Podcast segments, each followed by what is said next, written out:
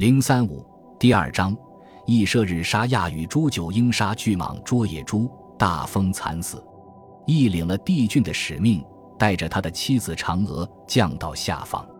嫦娥又叫恒娥，原本是天上的女神，和上一章里讲的月亮女神长息多少有些关系。有人把她当做凡间的姑娘是不妥当的。羿带着妻子降到下方，在热闷难当的茅草屋里见了愁苦的尧。尧一知道羿就是上帝派遣下来的天神，大喜过望，马上化烦忧而为快乐，就带了一夫妻俩到外面去巡视人民的光景。可怜的人民，在十个太阳每天的烤制下，有的已经热昏死去，不死的也奄奄待毙，只剩下一把黑瘦的骨头了。可是当他们听到天神羿下了凡间，顿然全身又都恢复了活力。远远近近的人民。都赶到王城所在的地方来，他们聚集在广场上，大声的呐喊和欢呼，要求一体他们诛除害恶。好像曾经做了十二件困难工作的希腊神话里的英雄赫克里斯一样，大神亦受了天地的使命和人民的请求，也开始做他自己困难的工作。第一件困难工作，当然就是要去对付出现在天空中的十个太阳。人民早已在广场上等候的不耐烦了。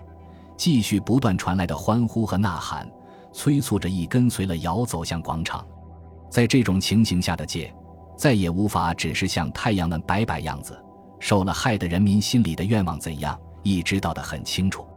羿怜惜可怜的人民，同时也就痛恨太阳的逞威。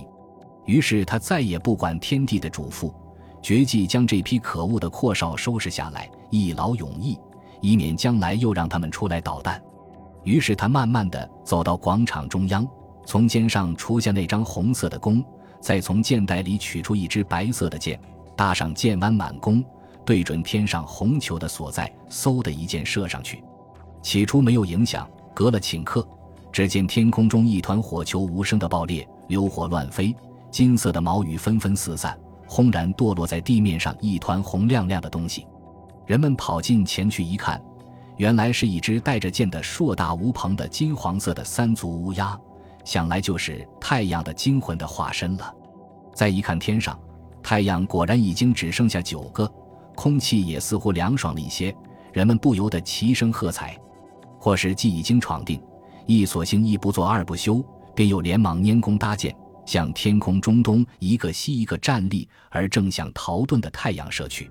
一支支的箭像疾鸟般的从弓弦上发出，只听得嗖嗖嗖的箭声，只看见天空中一团团火球无声的破裂，满天是流火，数不清的金色毛羽四散在空中，三角乌鸦一只只的堕落下来，人民的欢呼声音响彻了大地。羿射的正酣畅而高兴，站在土坛上看射箭的尧，忽然想起太阳对于人民也有大功，是不能全射下来的。即命人暗中从已装满十支箭的箭袋里抽取一支箭，所以末了天空中的太阳终于还剩下一个。可怜这顽皮的孩子已经吓得脸色发白，地面上的人们都吵嚷着冷起来了。太阳的危害算是除去了，但是还有种种恶禽猛兽的危害没有除去。一以后的工作就是要替人民除去种种恶禽猛兽的危害。那时中原一带亚语的危害最烈。亚语有的书写作亚语是一只形状像牛、红色的身子、人的脸、马的脚、嚎叫的声音像婴儿啼哭的怪兽，常拿人来做他的粮食。人民给他残害的不知道有多少，只要一提起他，谁也会胆战心惊。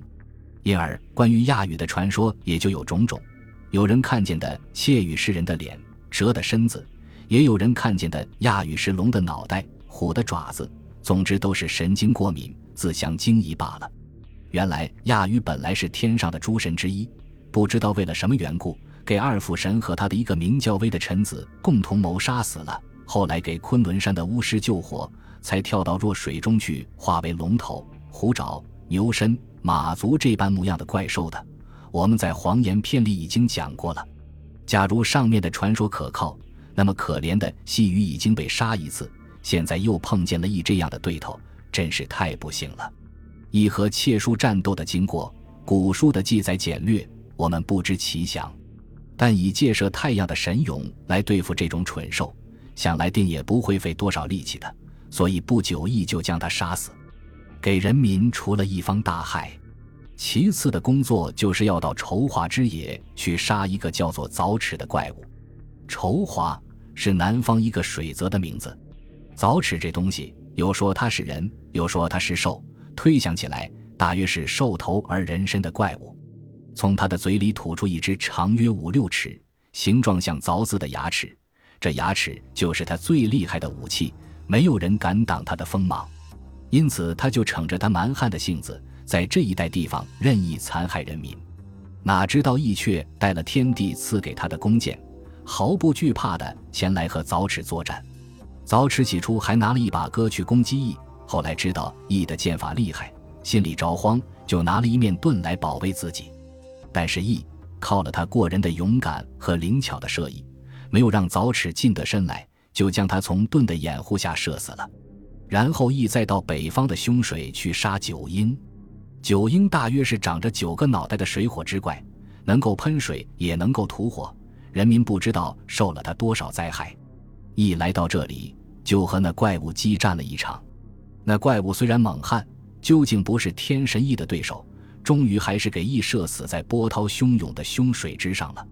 在羿杀了九婴回转来的时候，北方有一座西路山忽然崩坏了。羿从崩坏的山里得到了一个天赐的尖利而精美的玉扳指。扳指这样东西，是射手们把它套在右手大指上用来勾弦的，一般是用象骨做成。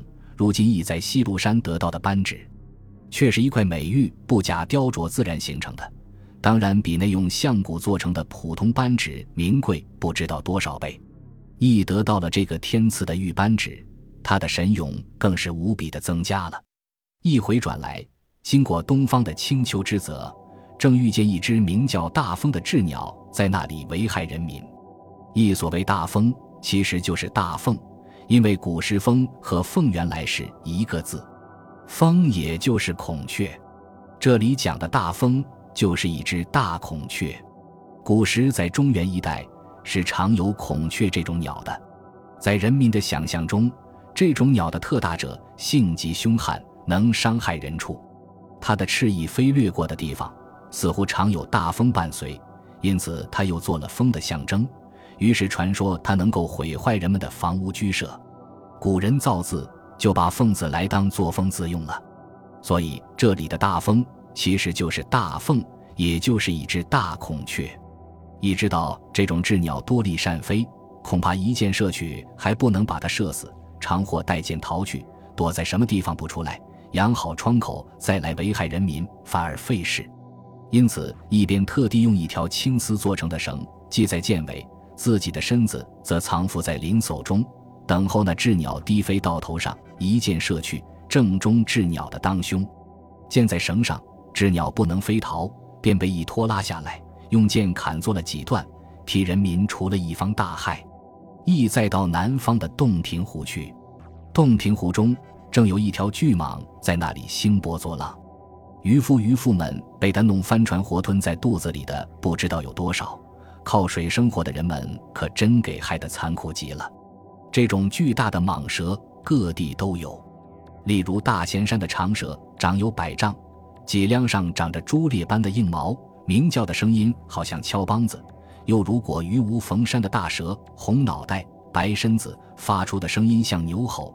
哪里见了它，哪里就会发生大旱灾。洞庭湖里的这条巨蟒叫做八蛇，黑身子、青脑袋，能把一头大象原图的吞在肚子里，消化了三年，然后才吐出象的骨头来。人若是吃了这巨蟒吐出的象骨，据说可以治心痛和肚子痛。羿遇见了这种对头，委实也很感棘手，但他既受了天帝的使命，到下方替人民除害，当然没有畏难的道理，所以他就单独驾了一只小船，在洞庭湖的洪涛中巡行，找寻那长蛇的踪影。找了好半天，终于远远的给羿发现，那蛇正昂着头，吐出饥饿的火焰一样的舌头，先排着如山的白浪，向着羿的船头浮游过来。一忙拈弓搭箭，对准那蛇连射了几箭出去，虽是箭箭都中要害，蛇还不死，还一直窜到羿的船边，一直的拔出箭来，和凶蛇做了一场猛烈的战斗。在滔天的白浪中，到底把那蛇斩做了几段，腥臭的血流出来，染红了一大片湖水。湖岸边的渔民用震天响的欢呼声音迎接羿的归来。这条巨蟒的尸骨，后来人们把它打捞了起来，但是它的骨头就堆成了一座山岭，据说就是后来的巴陵，又叫做巴丘，在现在湖南省岳阳县城内西南角上，下面就临着洞庭湖。最后只剩下一件困难的工作了，就是到桑林去捉大野猪。